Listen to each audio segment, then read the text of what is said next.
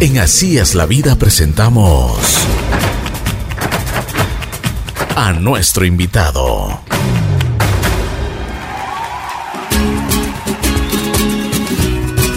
Buen día, buen día, buen día. Aquí estamos en Así es la vida. Realmente tengo el gusto y el honor de presentar a Edgar León. Es realmente una persona que, se ha dedicado a la investigación. Ya van a ver por qué lo digo. Está, por supuesto, a la alta y famosa alta gastronomía. Pero es reconocido no solo en su tierra, sino en el mundo entero. Y vamos a hablar con Edgar. Primero le queremos agradecer muchísimo la invitación y el gesto que ha tenido de traernos su libro que dice Sopas, la identidad de Ecuador. Vamos a conversar. Edgar, qué gusto. Buenos días. Buenos días. Muchas gracias por la invitación. Un honor de estar en su estudio. Muy gentil. Gracias. A ver, Edgar, ¿dónde nace usted primero? Bueno, yo soy católico, apostólico y lojano. Esa está buena. Nací en la castellana ciudad de Loja. Hermosa ciudad, ¿no? Y bueno, yo para mí sigue siendo uno de los de las cunas de la cultura. Este país tiene Casa de la Cultura por un lojano, solo por, por decirlo de una forma muy coloquial. Eh, dicen que en Loja si no se, no se canta, no se pinta, no se baila, se cocina. Entonces, eh, ahí tenemos varias cosas que, que, aportar y dentro de toda la riqueza de la multidiversidad que tiene este país, creo que Loja tiene un, grandes encantos. Por supuesto. Porque tiene un territorio lleno de, de magia, un buen café, una zona con la parte desértica de Zapotillo, Macará, eh, una costa muy seca, tiene la parte húmeda. Gran diversidad, ¿no? Eh, Vilcabamba, el Valle de la Longevidad, tiene Saraguro, por mencionarle cosas muy, muy interesantes. Y bueno, yo creo que mi trabajo se, eh, se enriqueció precisamente en esta diversidad que conocía con una gran influencia árabe y libanesa, que vino y nosotros los lojanos siempre somos orgullosos de nuestra cocina y yo digo siempre, en este país hay pocos lugares que se sienten orgullosos de lo que son. Y dicen que por qué no nos quedamos en Loja si somos tan orgullosos de Loja. Entonces yo tengo una forma coloquial de decirle, nosotros venimos a, a diversificarnos un poco más con el resto del país, porque habemos más lojanos fuera de Loja que en Loja. En Loja solo hay 220 mil lojanos y solo en Quito hay 260 mil. Entonces, y así sucesivamente. Pero yo creo que nosotros hemos salido porque buscamos oportunidades. Y como en Loja, si no se canta, se baila, o dicen que el canta claro es una de las cosas más bonitas que tiene Loja, más el café, el tamal, el repe y el ripe y el y la, y la asesina. Eh, nosotros no tenemos mucho que hacer, entonces el teatro, la música y las universidades fuimos una de las primeras ciudades con Pero qué bueno, universidades. Qué bueno que ustedes se, se interesan por ese, ese, ese estilo de, de, vida y no, no se interesan en, en otras cosas que, que realmente simplemente en otros lados eh, sirven para matar el tiempo, ¿no? Como, como estar eh, sin desmerecer las, las, actividades deportivas, pero también se dedican al trago, a la baraja, ese tipo de cosas. Bueno, yo creo que eh, todos los excesos son malos. De acuerdo. Nosotros creo que hemos llegado a un equilibrio y parte, comentábamos en una de las entrevistas que tenía hace poco, le decía, en mi casa habían siempre tres empleadas y las empleadas a las 5 de la tarde decían, yo ya no trabajo más porque voy a estudiar. E iban a estudiar en la noche en la Universidad Nacional de Loja y se decía, eh, ellas estudian en la NASA, Universidad Nacional. ¿Qué pasa con este em, proceso? Los lojanos siempre tenemos la avidez por aprender algo y por hacer algo nuevo, yo creo que es como dignificar el proceso. Yo no sé si es por aburrimiento o por encanto que nos gusta leer y nos gusta atrapar estas cosas que tienen mucho que aportar la ciencia o la educación y nos acostumbramos. En Loja muy poca gente es analfabeta. No digo que no haya, pero yo creo que hay muy poca gente. Le digo, porque en muchos de los casos pasa lo mismo. Entonces he sido gerente de algunos hoteles, decano de una facultad de hotelería y turismo, y podía entender en esas investigaciones que me arrastran a hacer los estudios de campo, veía que todos estudian. Y si no pueden estudiar en presencial, es una de las primeras universidades, la Universidad Técnica Particular de Loja, que da los estudios a distancia. Entonces, las posibilidades también se dieron. Yo creo que el Ojano supo aprovechar la oportunidad. Y las oportunidades son como los trenes. Ah, se abren las puertas. Se abren y partió. Y se fue. El que quiere se sube y el que no se baja. vuelve a pasar y pasa y repasa. Entonces yo le decía, mi madre tiene 83 años y acaba recién de graduarse en la Politécnica en una una carrera un poco técnica en manejo de redes sociales. No puede. E, es esa onda que tenemos como por innato. Yo tengo 54 años y, y ya estoy todavía, después de mi doctorado en filosofía, estoy estudiando periodismo gastronómico. Es esa avidez que queremos estar conectados a los libros y no dejarnos pasar. Así es.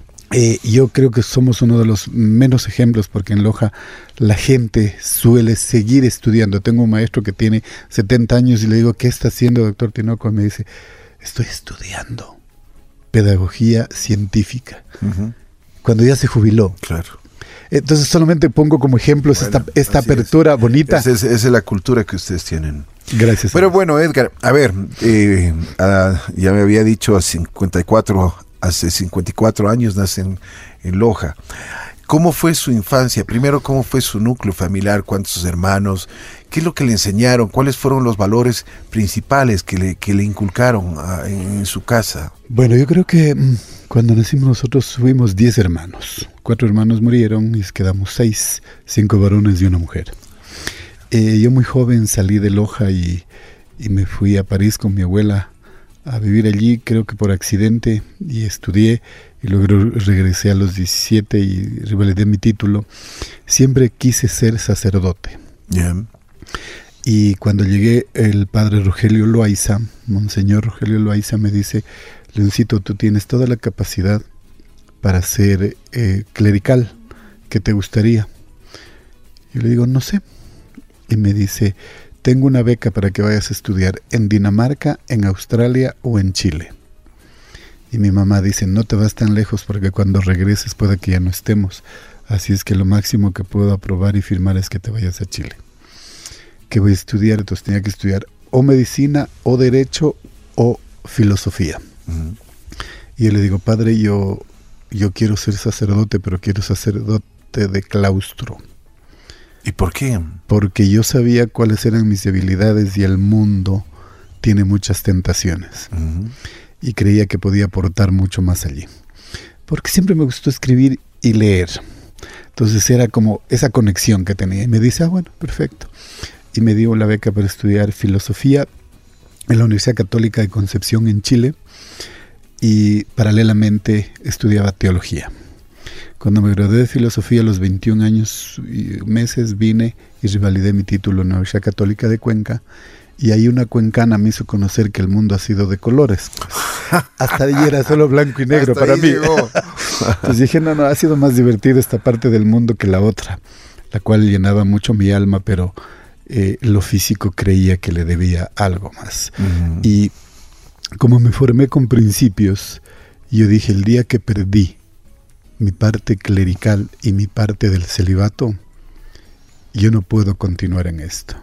En aquel entonces el Papa, el Obispo y todos los clérigos me dijeron, todos los sacerdotes han vivido con esa experiencia para saber si eso es lo que quiere. Dije, todos y a todos pueden mentir, pero a mí no me puedo mentir. Y decidí que nunca más iba a volver a los clérigos. Y ya a los 21 años con una cuencana me casé.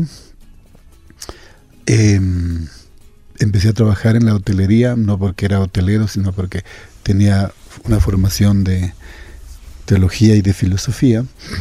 Y doña Rocío Vázquez me dice, ven a trabajar en el Hotel El Dorado.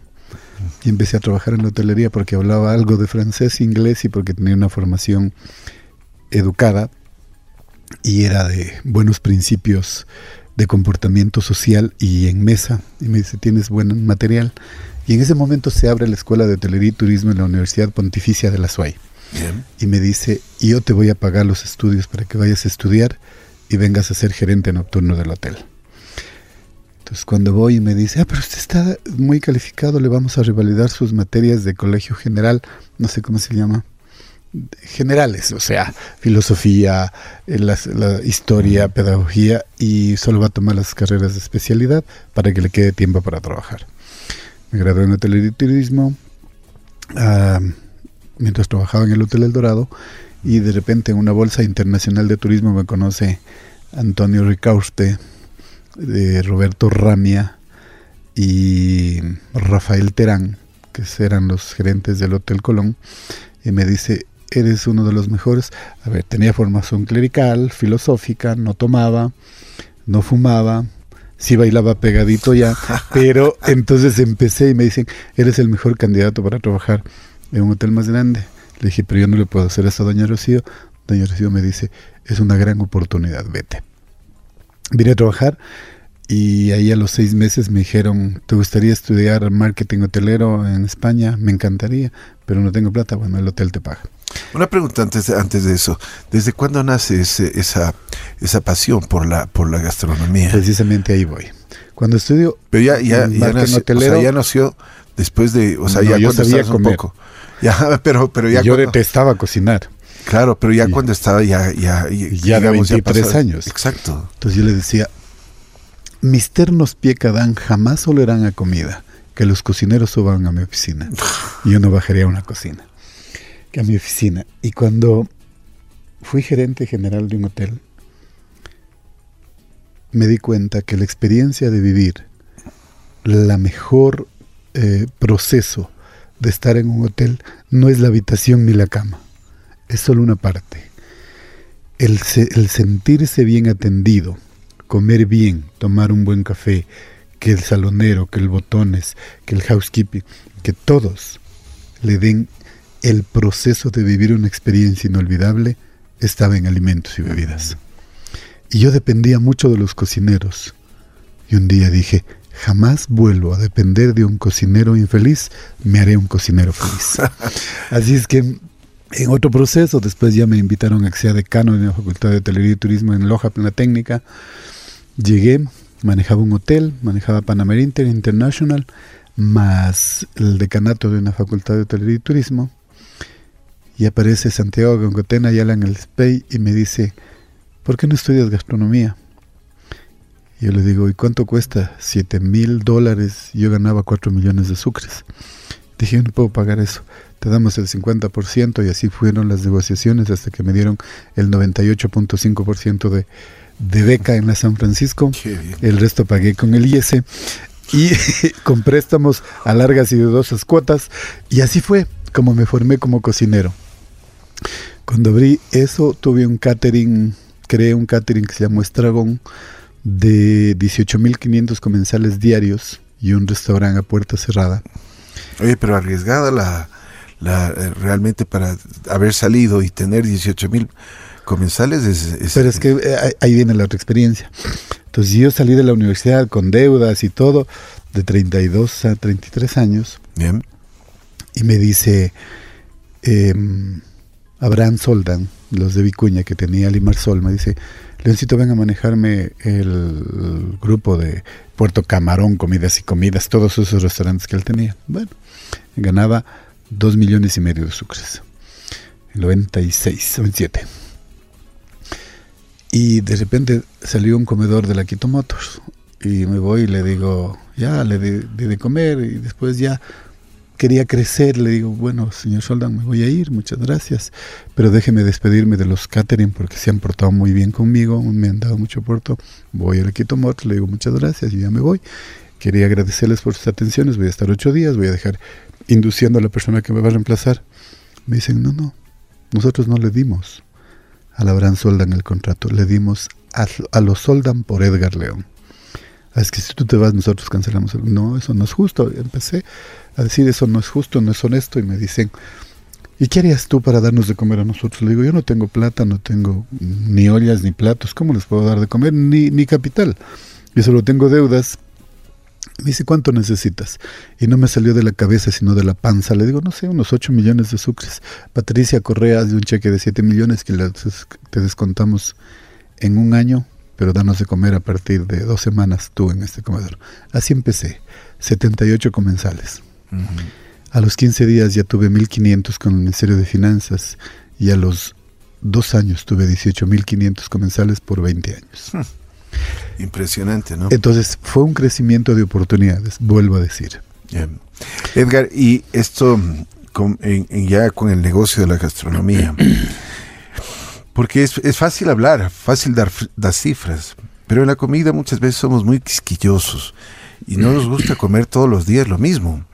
Y para tener 18.500 personas que estén bien alimentadas, pues hay que trabajar muchísimo en todos los menús, en todos los, bueno, en todos los aspectos, porque no solo es cuestión de, parar las ollas, como se dice, y, darles de comer.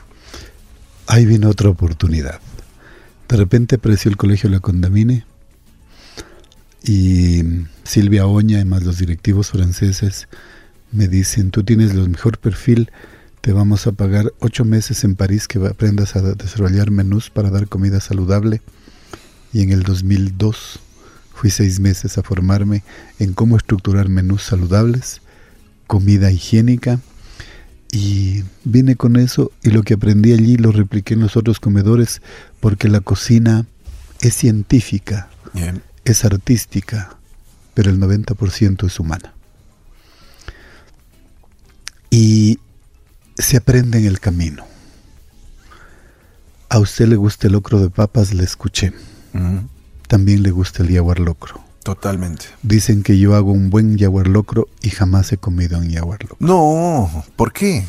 Hay una cierta resistencia a la sangre y a esas cosas. Lo he probado para ver que no me gusta, pero no. Es igual que no me gusta la guata y dicen que hago una buena guata.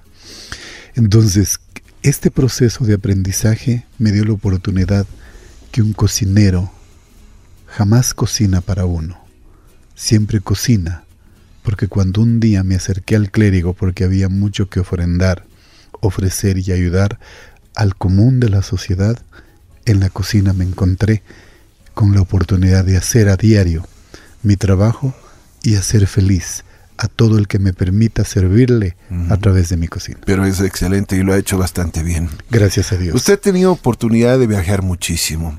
Gracias a Dios. Ha tenido también la oportunidad de llevar la comida ecuatoriana, nuestros riquísimos platos, nuestra riquísima sazón al mundo. ¿Cómo fue cómo ha sido esa experiencia? Porque una cosa es de que nosotros podamos comer aquí un locro de papas, pero llevar, por ejemplo, a Japón o a Europa, ¿qué es lo que, qué es lo que la gente piensa? ¿Qué es lo que la gente ha podido palpar y sentir en, estos, en esa sazón que tenemos los ecuatorianos? Cuando tuve la oportunidad de viajar, yo siempre he tenido la necesidad de comer como entendimiento, no solo como un acto fisiológico. Cocinar es artístico a través de la suma de técnicas científicas comer es fisiológico, pero los dos son placenteros. Cuando entendí todo eso, eh, yo a cada lugar del mundo que soy invitado y honrado de ir, adapto mi cocina para allá. Pero yo creo que el mayor reto que yo tuve fue cuando empecé a viajar a Colombia Provoca en el 2002 y después fui jurado de la tabla redonda de Alpina para América Latina desde Estados Unidos hasta la Patagonia. Eh, por todos estos países aprendí mucho. Y ahí lo puse en práctica cuando en el 2014 escribí este libro, pero yo creo que es que creo, quiero pedirle me permita contar esta anécdota que es muy valiosa. Cuando regresé de París de formarme en la Universidad de la Cordon Bleu en París, regreso y hago una gran, una gran comida para mis amigos intelectuales. Osvaldo Guayasamín, Jorge Enrique Adum, Pedro Sato, Ti Rodríguez, eh, Alejandra Dum, Rosángela, todo este grupo que, son muy amigos de casa. Y el turquito me dice, el turquito que le decíamos por cariño a Jorge Enrique Adum, y Nicole me dice, Leoncito, me ha recordado mis 22 años de haber vivido en París cuando fui secretario de Pablo Neruda la cocina parisina. Porque yo traje Chateaubriand, Cordon Bleu, Le Tarin y la mousse de chocolate. Y les ofrecí.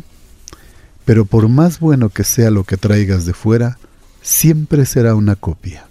Y una copia no será igual a una originalidad. Por supuesto. Yo te invito. Por más buena que sea la copia. Yo te invito a que hagas una buena cocina ecuatoriana y que le des tu nombre y apellido. Al otro día, 15 años de investigación, en el 2014 el resultado es ese libro que gana el segundo mejor libro de gastronomía y el primer libro de sopas del mundo. En Beijing, entre 16.800 libros del concurso. Impresionante, ¿no? ¿Cómo fue esa experiencia, Edgar? A ver, yo escribí un libro no para un concurso. Yo me fui por todas las carreteras, vivanderas, mercados del Ecuador, no a todos, porque en la Amazonía tengo cierta resistencia me fui a pocos en la Amazonía, hasta el Puyo, a Zamora Chinchipe, a Yanzatzap, esos lugarcitos. Pero cuando regresé, yo iba, iba contando historias de vida. Por eso, cuando hago el recorrido, yo no hice investigación de sopas, yo hice investigación de cocina ecuatoriana. Y me encontré que cada familia tiene por lo menos cinco sopas por cada uno de ellos. Cuando generosamente abrían sus puertas y compartían sus mesas, lo que me interesaba saber por qué hacían la sopa de achoccha con mm. yucas, papas, choclos y, frejo, y poroto cholo.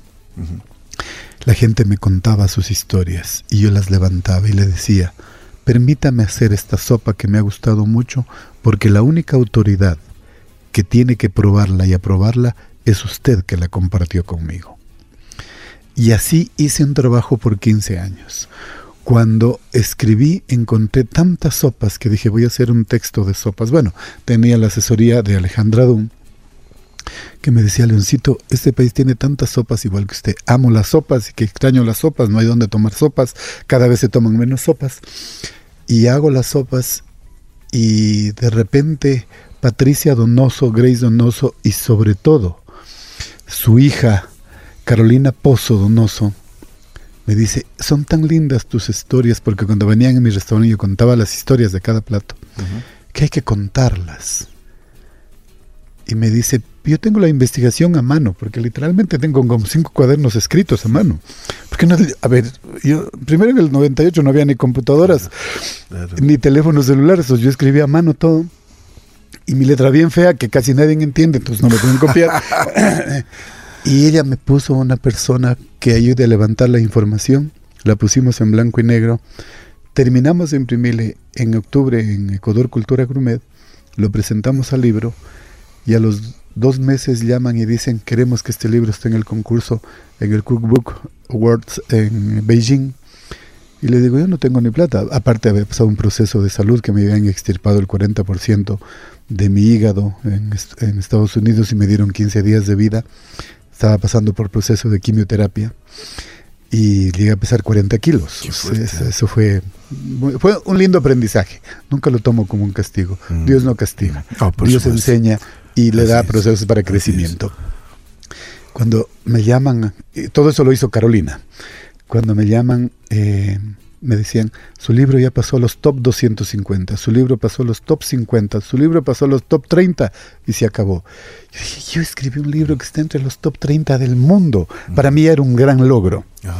El 14 de mayo, la noche anterior a mi cumpleaños, que es el 15 de mayo, me llaman a las 10 de la noche y me dicen, eh, señor León, su libro acaba de ganar el mejor libro de sopas del mundo y el segundo mejor libro de gastronomía entre 16.800 libros que vinieron al concurso. y yo muy torpe y poco inteligente le digo, ¿y cómo así? A ver, yo no espero pues.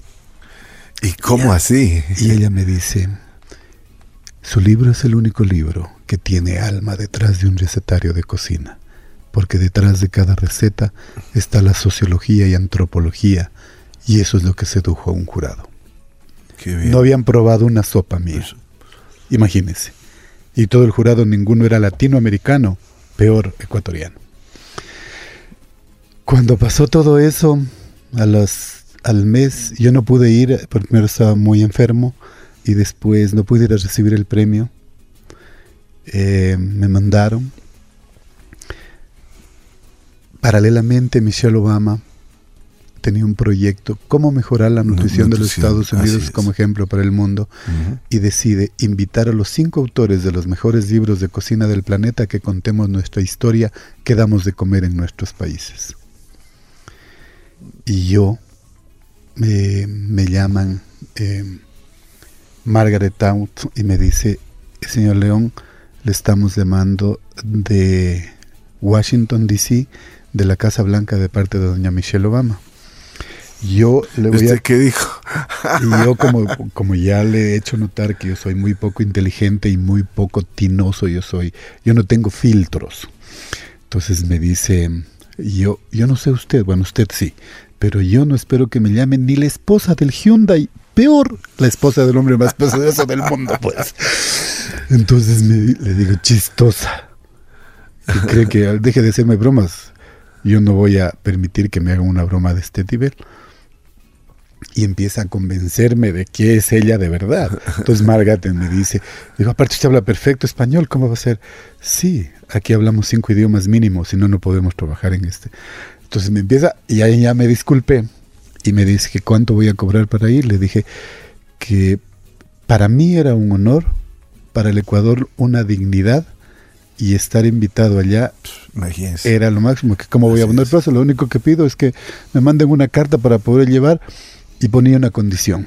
Si quiere que yo le muestre que se come en el Ecuador, me permiten llevar chochos, pepas de sambo, chuno de achira, chocolate, café. Y le dije, si no, no me voy, porque yo no sé hacer cocina sin productos ecuatorianos, cocina ecuatoriana. Así es. Y me dijo, claro, con mucho gusto. Para deducirle todo esto, pasamos la experiencia. Dijo que era una de las cocinas más innovadoras, lo que más le gustó. Entonces yo llego y le digo, ustedes tienen un rallador que me permitan para rallar el ispingo para hacer mi sopa de naranja con, eh, con chonta duro y con perfume de ispingo. Y me dice, eh, señor León, yo creo que aquí no tenemos rallador. Dígame, ¿en cuántas micromoléculas quiere que le pulverice este ispingo para darle perfume a sus cosas? perdón, pero así era de torpe yo y, y a ver, yo soy cocinero de pueblo, soy de Loja nomás. Entonces no había entendido todo a dónde iba. Y cuando hice todo eso, ella mm, lo dijo en público. Todos habían cobrado 30 y 50 mil dólares. Y dijo, el único que no puso precio a su trabajo y sorprendió a todos fue el Ecuador. Qué bien, ¿no? Así Qué buena experiencia. Aquí quiero decirles, y yo estaba muy cansado, porque primero yo no había comido como dos días, estaba muy nervioso. Usted no sabe lo que es cocinar allí. Donde usted entra y los productos están allí, estaban los chochos, el espingo, las pepas de sambo, todo. Y digo, entra, no, no, Aquí nada puede entrar si no entra por un análisis microbiológico de descomposición nuclear para saber qué está llevando y cuáles son los micronutrientes que tiene cada producto que usted pretende presentar en la Casa Blanca. Ah, bueno. Al otro día tenía el concepto por cada 100 gramos de qué aporte nutricional tenían los chochos, las pepas de sambo, el espingo, el chono de achira, gluten free y así sucesivamente todo lo que llevé. Eh, fue la mejor experiencia de mi vida, diría yo. Después tuve muchas experiencias lindas, pero para mí esta fue la más humana. Pero me imagino que esta experiencia con, en la Casa Blanca le abrió muchísimas puertas. Sí, por ellos llegué. Después así, creo que por accidente, el rey Felipe VI se enteró de que estuve cocinando para ella, pero él no va a creer, pues, ¿no? Entonces le llamó directamente a Michelle Obama, le dijo, sí, él cocina y sigue siendo nuestro asesor sigo siendo asesor de ellos, de la junta directiva, para cada año nos reunimos a ver cómo se puede mejorar la nutrición de los Estados Unidos. Y ya ahora es el tercer país menos obeso del planeta. Antes era el primero. Así es. Sí. Así es. Entonces. Cambió muchísimo con. con pero Michelle, ella. Michelle Obama hizo una, una, una, labor. una revolución en, en, lo que es la, en la parte nutricional en los Estados Unidos. En la parte de hábitos alimenticios. Así es. Así es. Entonces esto yo también, sigo. Esto, perdón que le corte, Edgar. Pero esto, esto, parecen detalles que que no no uno que no son significativos pero que por ejemplo en todos los menús de comidas rápidas ahí se ponen los los valores nutricionales. Exactamente. Y yo creo que con eso ya comenzó también una nueva cultura no globalizada a nivel del mundo.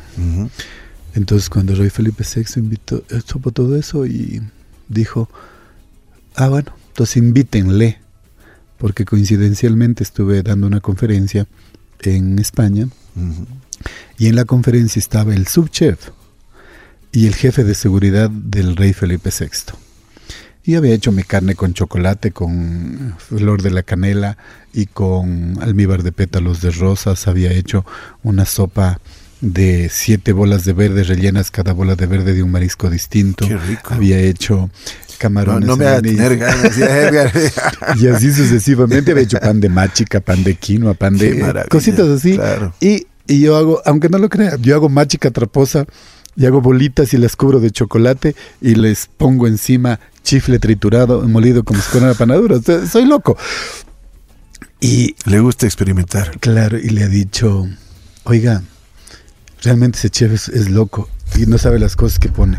Entonces me invitan, hago la comida y voy este año otra vez. Qué bien. Entonces estuve en Alemania, en el Cial de París, en Tokio, en Dubái, en la India. En, es mucho lo que he recibido. Mm. Lo único que me toca es dar gracias. Y cuando Dios me dio las oportunidades de aprender, me hizo firmar un documento que tengo la obligación de enseñar. Qué bien. Qué buena filosofía. Y qué bien. Y le felicito, Edgar. Es la primera. Eh, la primera. Bueno, había escuchado mucho de usted. y quería y quería tenerlo en el programa, quería conversar porque esta variedad de sopas, primero que usted ha hecho una investigación durante 15 años, el tener el segundo lugar en el mundo en el libro de la gastronomía, yo creo que es un orgullo para Ecuador el que haya sido tomado en cuenta para, para, que vaya a la Casa Blanca, asesore en la parte nutricional, pues es, realmente porque ellos saben, eh, saben valorar su trabajo, su esfuerzo, su talento, que es importante. ¿Cuántas sopas tenemos? Porque usted me hablaba de una cifra que me dejó espeluznado. ¿Cuántas sopas tenemos aquí en eh, Ecuador? Hay, investigadores muy respetables como Carlos Gallardo, Santiago Cruz y muchos que dicen que hay más de 6.000. Yo puedo hablar de las que experimenté y las probé y aprobé. Yo tengo 4.754 sopas, todas con la sociología y antropología. Así es que puedo hablar de esas y puedo decirlas las que encontré. Entonces la gente dice, pero es demasiadas. Yo les digo, solo voy a poner un ejemplo. ¿Usted sabe cuántos locros tiene el Ecuador? No. Solo en locros yo tengo 47 locros. No lo puedo creer, pero a ver, ¿qué, Solo para mencionarle. Locro de papa con chochos. Perfecto. Locro de papa con choclo.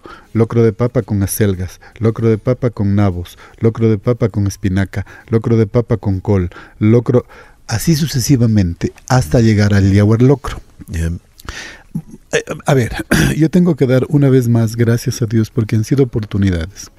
En una de estas experiencias conocí a Melina Bertocchio, que era la corresponsal para la Discovery Channel para América Latina, y en Venezuela me conoció hace 17 años, y luego en Colombia, y me dijo que, que, que ella no había conocido un cocinero primero que tenía tantas, tanto... Ella decía experiencia y conocimiento, yo creo que me falta mucho por aprender, pero que lo que más le recalcaba era la humildad con la que presentaba las cosas. Entonces le dije que, que eso es un aprendizaje y que ahí debe estar mi parte clerical, mm. porque uno no puede desprenderse de la, de la vida así de las cosas que ha ido aprendiendo y escribió el artículo. El locro más exótico de todos los locros del planeta está en la mitad del mundo y se llama jaguar locro y tiene vísceras y sangre de cordero en procesos de técnicas conocidas precolombinamente para presentar en una mesa y al mezclarse con lácteo hacen un sincretismo entre la sociedad de los productos introducidos más la herencia que vino trayendo el Ecuador y América Latina en sus principios. Solo por sintetizarle, pero eran como cuatro páginas. Eso me dio otra gran oportunidad. Entonces ahí Gastón Acurio quiso conocerme y cuando fui empecé a trabajar con él en algunos proyectos. Tengo mucho cariño por él y su familia. Y así llegué con Pablo Machado para Brasil, fui con Rosalía Arteaga a los países panamazonas a hacer levantamiento de información de cocinas amazónicas, hice una gran presentación allí, después llevé eh, los países amazónicos, el otro sabor del mundo, con Isabel Álvarez, eh, la que tiene escenario de Sulco en, Perú, y todos los países eh, amazónicos. Hicimos un encuentro y estuvimos en Londres, estuvimos en París y estuvimos también en Lima haciendo esto. Cuando usted hace una cosa por convicción, las consecuencias vienen por una reacción. Entonces yo lo que le puedo decir fueron estas oportunidades que vinieron a mi vida sin haberlas buscado porque cuando usted menos busca, aprende que hay que dejarse encontrar. Mm. Y así ha sido. Entonces, hace dos semanas me llama un amigo y me dice, va a haber una, feria en Carolina del Norte, una ciudad cercana de allí. Eh, ¿Quisieras ir? Le digo, bueno, tienes que pedir autorización a mis marcas. Yo soy la imagen de Wittig, de Pacari, de Ile y de Arroz Super Extra del Ecuador. Ah, bueno, ya pidió, mandó la carta, me autorizaron y esta noche ya me voy a mostrar cómo son los productos orgánicos y sudamericanos como sabores de las cocinas de los países latinoamericanos. Edgar, ¿qué le falta a la cocina, a la gastronomía ecuatoriana para tener esa relevancia como tiene la cocina peruana? Y mexicana. México, exactamente. ¿Qué, qué, qué falta? Porque nosotros eh, no le pedimos favor a ninguno de estos países mencionados. Por ejemplo, tenemos el mejor chocolate del mundo, que, eso, o sea, eso es un, realmente es un orgullo, una satisfacción enorme.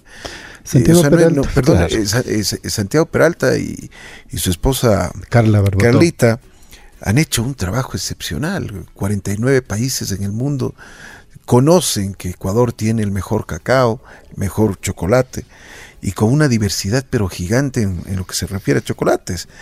Yo leía hace unos días atrás que en, Suiza, donde realmente se podría pensar de que ah, era el mejor chocolate, pues fue premiado el chocolate ecuatoriano y fue es el mejor chocolate del mundo, fue declarado como el mejor chocolate del mundo. Es un orgullo, pero de esos gigantescos, ¿no? Felicitaciones a Santiago, a Carlita, la gente de Pacari siempre han hecho un gran trabajo y lo demuestran. Pero por eso yo le digo, si los ecuatorianos tenemos ese talento, esa facilidad también de abrirnos al mundo, ¿qué pasa con nuestra eh, gastronomía? ¿Por qué no, no, no, no, no tenemos esa relevancia? A ver, yo voy a tener aquí un análisis muy personal. Y es lo que dicen los amigos que vienen de fuera, todos. El Ecuador tiene vergüenza gastronómica.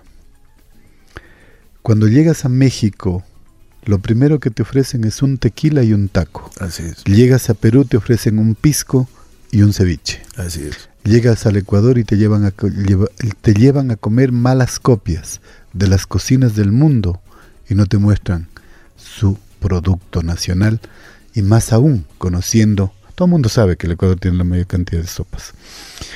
Lo sabe todo el mundo porque el mundo lo escribió. Entonces dice, y venimos a tener sopas, ningún restaurante ofrece sopas. Y es verdad, ¿no? Ahora que me pongo a pensar, es verdad. Usted tiene en este libro un... A ver, mi trabajo de investigación fue en serio, realmente en serio, pero no para un concurso, fue en serio porque soy loco, tengo más de loco que de cuerdo. Cada sopa tiene el maridaje con el ají que corresponda. Somos el único país del planeta que los ajíes se mezclan con semillas, flores y frutas. Ningún otro país. México y Perú te ponen picado el ají directo.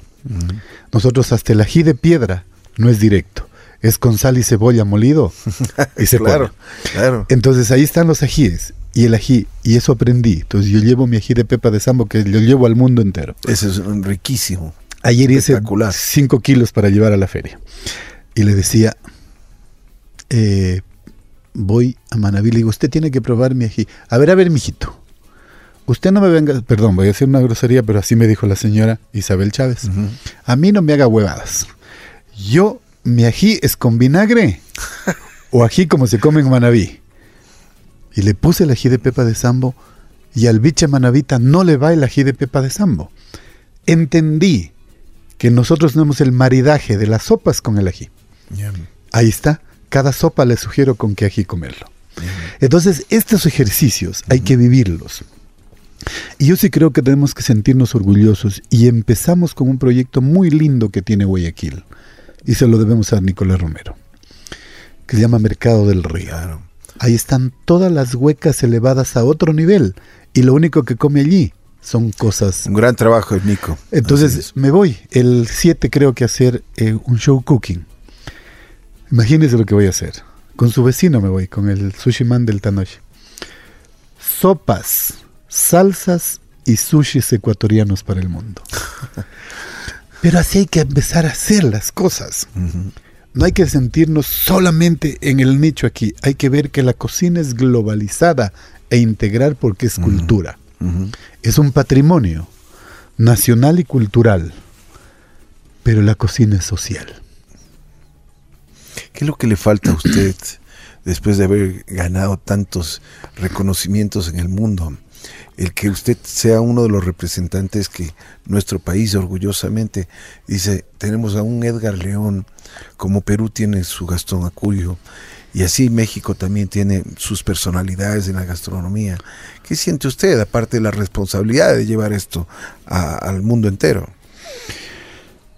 Eh, yo creo que el Ecuador tiene muchos mejores cocineros que Edgar León.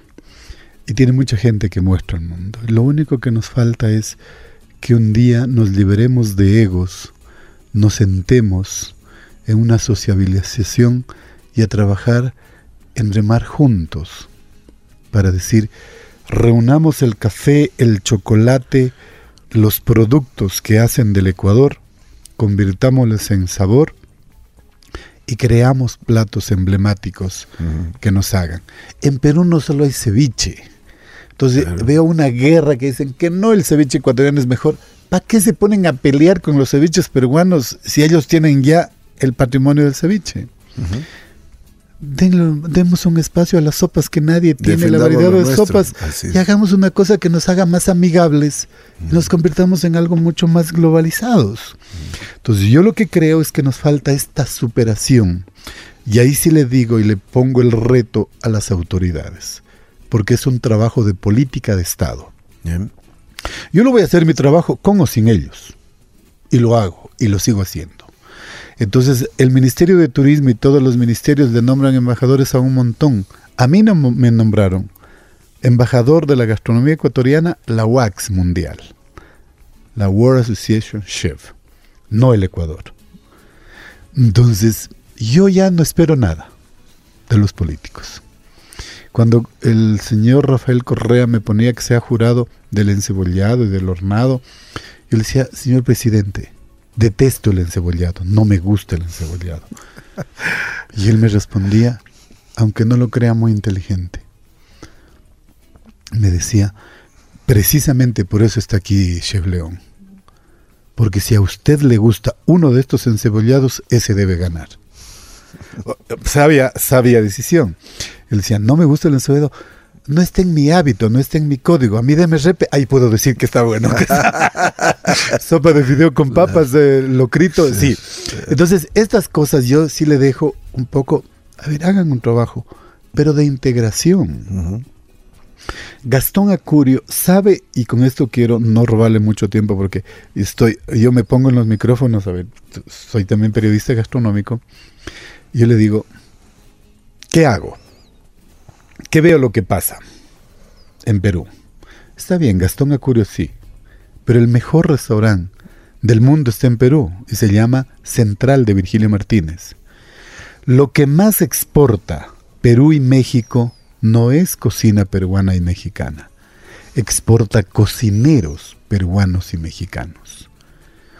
Porque yo le pido, por más bueno que sea usted en una cocina, hágame un buen taco al pastor no lo va a hacer mejor que un mexicano usted por más buen profesional que sea. Si un día quieren que se muestre sopas ecuatorianas, no va a ser un francés, un locro, ni un repe, ni un biche manavita, ni una sopa de bolas de verde. Lo va a ser un ecuatoriano. Cuando en nuestros genes, el ADN, nos dice qué somos como estructura sociocultural, somos los únicos responsables y capaces de mostrarle al mundo lo que tenemos como identidad. Edgar, qué valioso su comentario. Ahora que tiene la oportunidad una vez más de salir, a, ahora que se va a California, ¿cuáles son las expectativas? ¿Qué es lo que, qué es lo que usted porque sigue trabajando, sigue haciendo cosas, sigue investigando, no se ha quedado con, con, con, con los, no, no, como dicen, no se ha dormido en los laureles. A ver, cuando me invitan a que haga primero una conferencia que se llama eh, la...